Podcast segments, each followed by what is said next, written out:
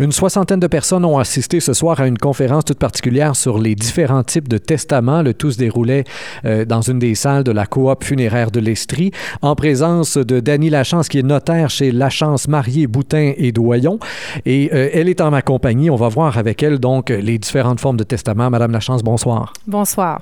Alors, évidemment, les, gens sont un peu craintifs. Vous l'avez dit, c'était la première, c'était pas la première fois que je l'entendais. En général, les notaires vont avancer cette blague. Un testament, ça fait pas mourir. Effectivement. Alors, c'est pas le fait de faire son testament. Et comme je disais en blague, j'en ai fait beaucoup et ma moyenne au bâton est très bonne. J'ai perdu peu de clients.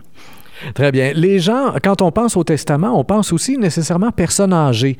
Euh, vous avez donné quelques exemples euh, tout au long de, la, de, votre conférence qui nous démontraient que ça vaut la peine de commencer à y penser assez jeune. En fait, une fois qu'on est établi en couple, qu'on commence à avoir euh, des enfants ou des biens en commun, genre une maison, ça vaut la peine d'y penser. Là. Ça vaut la peine, puis c'est super important parce que la plupart des gens pensent que quand on est conjoint de fait, on va hériter un de l'autre, et c'est faux. Pour pouvoir hériter d'un conjoint de fait, il faut avoir fait un testament, sinon le conjoint de fait n'héritera pas de nous. Et là, on va se retrouver avec la belle famille ou les frères et sœurs de notre conjoint de fait, si on n'a pas d'enfants, qui vont se retrouver copropriétaires avec nous de la propriété. Donc, je pense que ça, c'est pas souhaitable. Donc, on a une maison qu'on a achetée ensemble, qu'on a payé 250 000, et il y en a un des deux qui meurt. Eh bien là, la belle-mère devient copropriétaire de la maison, et même le beau-frère puis la belle-sœur, et, etc., jusqu'à temps qu'il n'y en ait plus. Là. Oui, effectivement, parce qu'on n'hérite pas de nos conjoints de fait si on n'a pas fait de testament qui le prévoit. Et si là-dessus, il y a, des enfants et qui sont mineurs, on amène une problématique additionnelle, parce que des enfants mineurs qui détiennent des immeubles, bien, ça va faire beaucoup de troubles et de, démarches à, à faire pour vendre l'immeuble par le conjoint de fait avec ses enfants mineurs. Donc, l'importance de signer un testament et de prévoir que la maison va être transférée au conjoint en cas de décès. Parfait. Et donc, dans les testaments en question, il y a différents types. Le testament holographe, donc que la personne va écrire elle-même. On en retrouve encore parce que c'est la vieille école. Les gens aimaient écrire au crayon avant, mais en même temps, est-ce que, est que vraiment c'est très répandu encore aujourd'hui?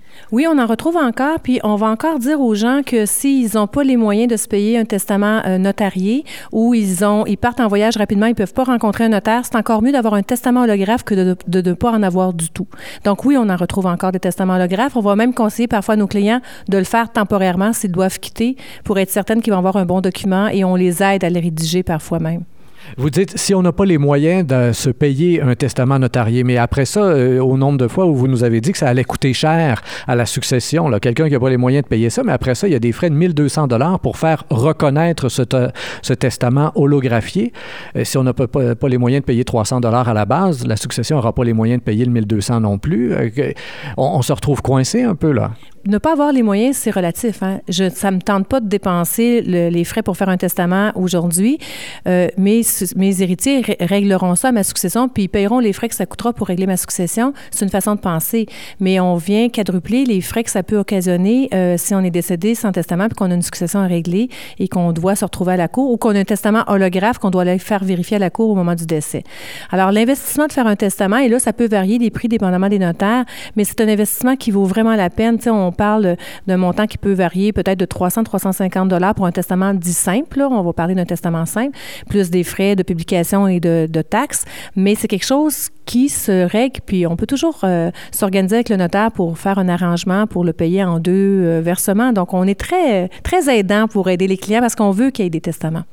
Très bien. Donc, euh, testament holographe, testament devant témoin, ça, c'est ce qu'on peut acheter, là, par exemple, euh, dans une pharmacie ou quelque chose. Et puis là, on, va dactylographier, on va remplir un document dactylographie, on signe ça devant témoin. Mais ces deux-là ont besoin d'être reconnus. Vous l'avez dit, euh, ça peut aller jusqu'à quatre fois le prix, finalement, après, là, devant le juge, un 1200 dollars facile pour la succession pour le faire homologuer. le testament notarié, 300 dollars environ. Mais là, il y a encore un 250 dollars que moi, j'ai appris ce soir. Je ne savais pas qu'il fallait encore payer même une fois qu'on a fait le testament, il faut encore que la succession paye pour retracer le testament en question, alors que normalement, il est archivé chez vous. il est archivé chez nous, mais je ne sais pas si j'ai le dernier. Alors, parce que les gens peuvent faire autant de testaments qu'ils veulent de leur, de leur vivant et pendant qu'ils sont aptes. Alors, le, notaire qui a un testament de ses mains ne peut pas être assuré qu'il a le dernier testament. Alors, tous les testaments des notaires du Québec sont enregistrés au registre central des testaments de la Chambre des notaires du Québec et on doit vérifier, avant de régler une succession, qu'on a vraiment le dernier testament en main et on fait une recherche testamentaire. Les frais dont je vous ai parlé, c'est les frais que nous, nous chargeons au bureau pour faire les recherches, mais les gens peuvent les faire elles-mêmes aussi. À ce moment-là, ils devront s'adresser à la Chambre des notaires du Québec et faire la recherche. Donc, c'est possible de ne pas dépenser le coût dont je vous ai parlé et faire eux-mêmes la recherche. Ils devront obtenir le certificat de décès du gouvernement, donc le certificat bleu.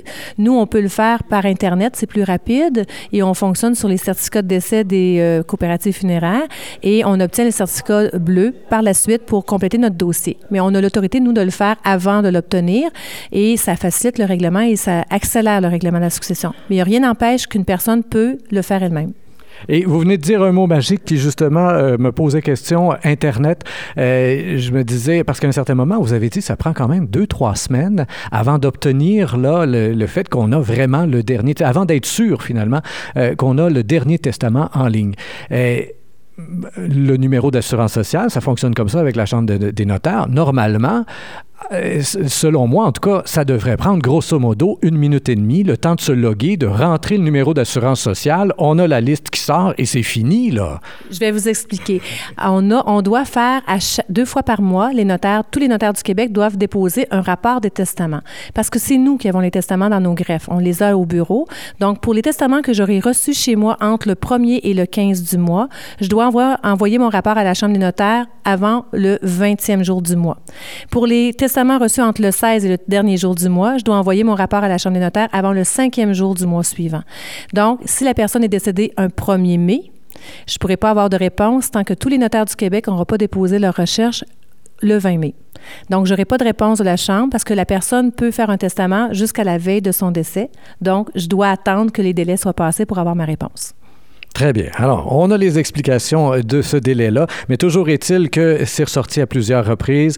Euh, c'est quand même nettement avantageux d'avoir un, testament euh, notarié. Ça évite beaucoup de problèmes. entre autres, cette histoire de conseil de famille au niveau des, enfants mineurs, quand il n'y a pas de testament ou quand les choses sont pas claires au niveau de qui va avoir la garde des enfants s'il y a le décès des deux parents, ça, ça m'a tout l'air d'être assez complexe. On n'a pas le goût de gérer une affaire comme ça. Tout à fait on est automatiquement le tuteur légal de nos enfants mineurs pour le parent survivant. Donc, un, parent décède, le parent survivant devient le tuteur légal. Malheureusement, si les deux décèdent, on devra faire un conseil de famille, donc une requête pour faire la tenue d'un conseil de famille. Ce qui veut dire 1200 dollars. Dès qu'on parle d'une requête à la cour, là, notre prix de base, c'est pas mal 1200 dollars ça peut être plus élevé que ça. Là. Moi, je vous parle d'une base. On commence à, calculer à ce chiffre-là. Il y a des frais de signification, il y a des frais de, de copie, il y a d'autres frais qui s'ajoutent à ça, des taxes, etc. Donc, ça, c'est le minimum en partant. Et on devra composer un conseil de famille de cinq personnes présentes pour nommer le tuteur le nouveau tuteur à l'enfant mineur. Et s'il a des actifs euh, importants, il va falloir nommer en plus un conseil de tutelle. Donc, c'est des procédures judiciaires et c'est des procédures après aussi pour gérer et administrer qu'on pourrait éviter si on faisait une nomination de tuteur dans un testament. Parfait. Donc, on simplifie la vie déjà de ce côté-là. Parmi les éléments qu'on va retrouver dans un testament systématiquement, il y a entre autres le liquidateur, celui qui va être nommé et qui n'est pas nécessairement un héritier. Ça peut être quelqu'un qui est à part, ça peut aussi être un héritier. Mais j'ai été surpris ce soir de voir à quel point ça posait question pour les gens. Je pensais que tout le monde était familier avec ce concept-là de liquidateur, mais on a bien vu ce soir là, que pour plusieurs, ce n'était pas tout à fait clair. Non, parce que souvent les gens vont mêler liquidateur héritier. Alors, ce qu'on a tenté de démêler ce soir, c'est que vous pouvez nommer des, liquidateurs différents que vos héritiers.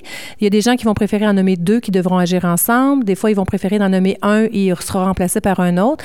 Les gens pensent qu'ils sont obligés de nommer les enfants toujours ensemble. Non, ils ne sont pas obligés de les nommer. Ils peuvent nommer, par exemple, le plus vieux. Si le plus vieux ne peut pas agir, il va être remplacé par le deuxième et ainsi de suite. Donc, il n'y a pas d'obligation. C'est vraiment la discrétion des gens. C'est eux qui décident qui veut qui veulent euh, mettre dans leur testament pour liquider leur succession. Et euh, à partir de là, bon, le liquidateur prend euh, possession du testament, euh, on en fait la lecture devant les héritiers, et là, il y a tout un processus qui s'enclenche parce que, évidemment, là, ça peut partir dans toutes les directions. Chaque testament est unique, là.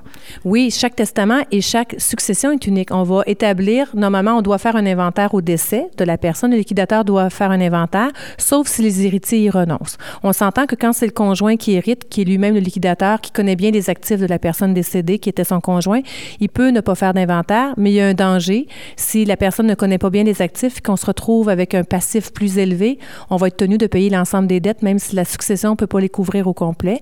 Et là, on va recommander, quand il y a un doute, de faire un inventaire pour protéger les actifs de la personne qui hérite, pour pas qu'elle soit, elle, obligée de payer les dettes de la succession.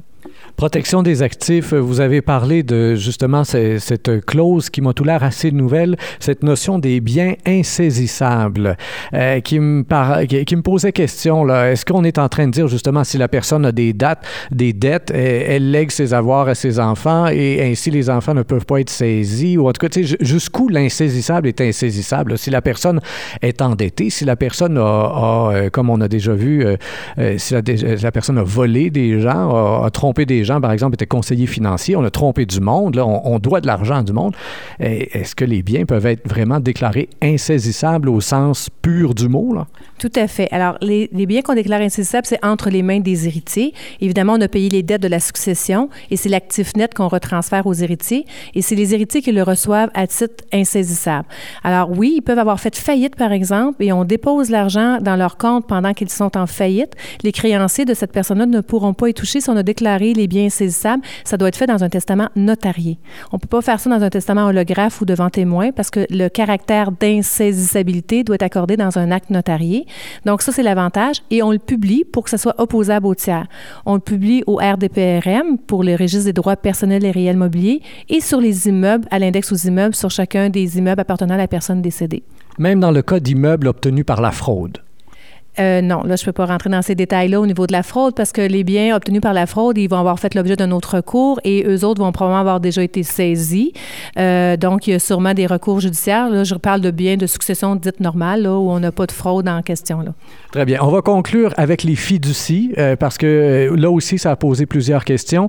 Une des choses que personnellement j'ai retenues, c'est que vous, en tant que notaire, vous commencez à parler des fiducies à vos clients quand on tourne autour de 500 000 d'actifs. En bas de ça, ça vaut moins la peine, d'après ce que je comprends là. Au niveau fiscal, il faut toujours regarder avec un fiscaliste. Alors, c'est sûr que quand on commence à parler d'un actif net, une fois toutes les dettes payées, les impôts, etc., puis qu'on reste avec un actif net aux alentours de 500 000 ça commence à être avantageux de prévoir des fiducies, donc des testaments fiduciaires pour créer des fiducies en cas de décès. Mais il y a d'autres situations qui peuvent aussi être intéressantes. Donc là, à ce moment-là, on se réfère au fiscaliste de la, de la personne décédée ou des héritiers pour être conseillé, parce que moi, je suis pas fiscaliste, donc euh, ça se peut qu'on crée des fiducies pour des actifs moins élevés. C'est l'avantage fiscal qui va avoir été cherché qui va être important. À ce moment-là, on se fait accompagner par un fiscaliste pour euh, confirmer euh, le fait. Mais il y a d'autres raisons de créer des fiducies aussi qui pour protéger les gens contre eux-mêmes qui dilapident leurs biens. Donc, on peut les mettre en fiducie pour les protéger ou pour s'assurer de la remise au deuxième décédé, donc aux survivants, que les biens vont bien retourner dans votre famille, exemple dans un cas d'un deuxième mariage. Il y avait ce mot-là qui revenait à quelques reprises sur vos fiches, là, euh, sur, vos diapositives. Contrôler. Contrôler jusqu'après sa mort, jusqu'à 25 ans après sa mort, les avoirs qu'on avait, alors qu'on n'arrête pas de nous dire qu'une fois l'autre bord, finalement, on n'amène plus rien. Est-ce que est-ce qu'on veut trop contrôler? Euh, on rentre un peu philosophiquement, on oublie la notaire, là, mais est-ce qu'on veut trop contrôler au-delà de la mort ce qu'on a fait et ce qu'on a accumulé ici puis qu'on n'amène pas l'autre bord? Bien, évidemment, ça dépend toujours des situations familiales. Euh, c'est vrai qu'on philosophe un peu, mais quelqu'un qui a une entreprise, euh, qui a euh, bâti une entreprise pendant plusieurs années, qui a accumulé un actif important, qui refait sa vie, c'est correct, mais qui veut aussi protéger ses enfants euh, au moment du décès de sa conjointe, sa nouvelle conjointe, sa, conjointe de deuxième noce, si vous voulez. je pense que c'est aussi protéger les actifs de la famille. on appelle ça, c'est un contrôle parce qu'on garde la même mise et on détermine, nous, au décès de la conjointe, à qui va aller les biens par la fiducie. je vous dirais que c'est peut-être pour certaines personnes un une espèce d'élément de contrôle, mais d'autres une sécurité pour euh, la transmission, donc la descendance et euh, la relève des enfants, des petits-enfants. Fait que euh, ça peut être vu de cette façon-là aussi. Dany Lachance, notaire chez Lachance Marié Boutin Doyon. Rapidement, un numéro de téléphone pour vous rejoindre. Le 819-562-6252. Merci bien pour cette conférence ce soir. Chers auditeurs, comme toujours, je vous invite à partager cette entrevue sur Facebook, Twitter et autres réseaux sociaux. Au microphone, Rémi Perra.